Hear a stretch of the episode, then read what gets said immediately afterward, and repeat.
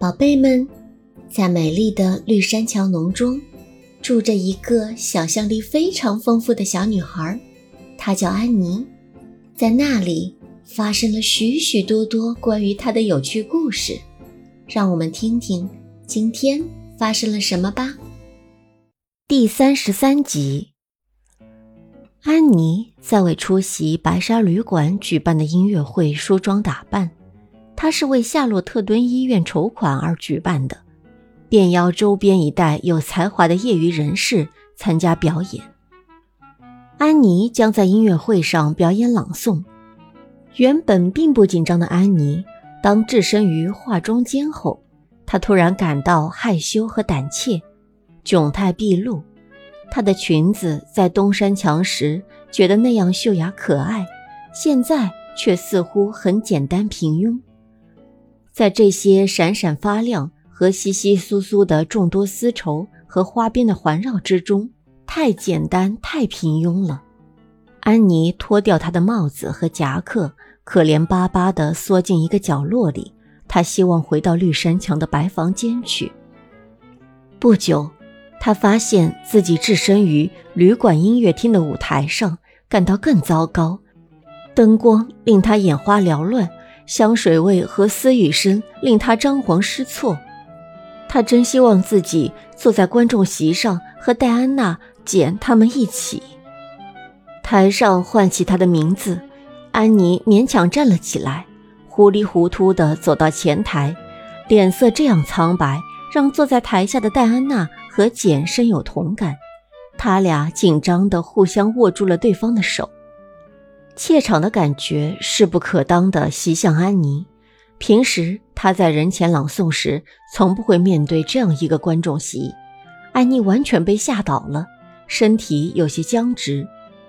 眼前的一切是那么奇异，那么华丽，那么令人晕眩。一排排穿晚礼服的女士，挑剔的面孔，周围整个富有而文艺的氛围，它和辩论俱乐部有天壤之别。那里长凳上坐满的是些朋友和邻居，普普通通，容易唤起同情和共鸣。而这里的人，他想，一定是没有慈悲心的，爱挑剔的。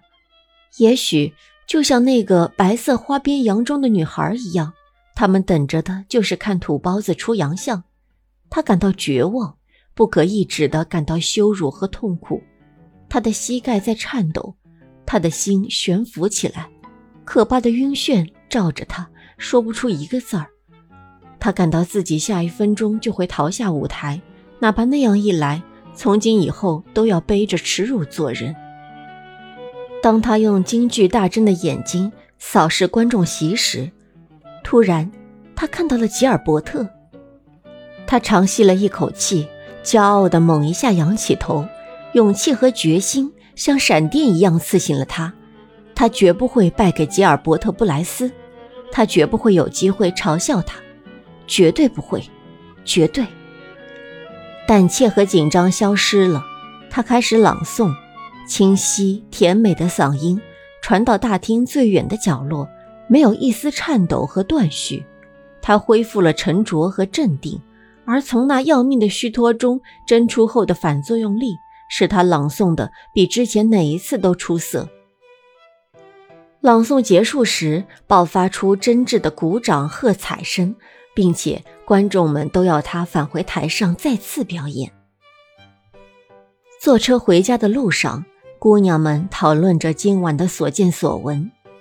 哦，你们看到那些太太们戴的钻石了吗？简叹气说：“它们简直太耀眼了，姑娘们。”你们谁不喜欢做富人？我可谁也不想做，除了做自己，哪怕我一生都得不到钻石的安慰。安妮郑重宣布：“我很满意是绿山墙的安妮，带着我自己的珠子项链。我知道马修给予我的爱更多于粉红太太那些贵妇人的珠宝。”宝贝们，本集已播完，喜欢安妮的故事就点订阅关注吧。我是阿星，下集再见。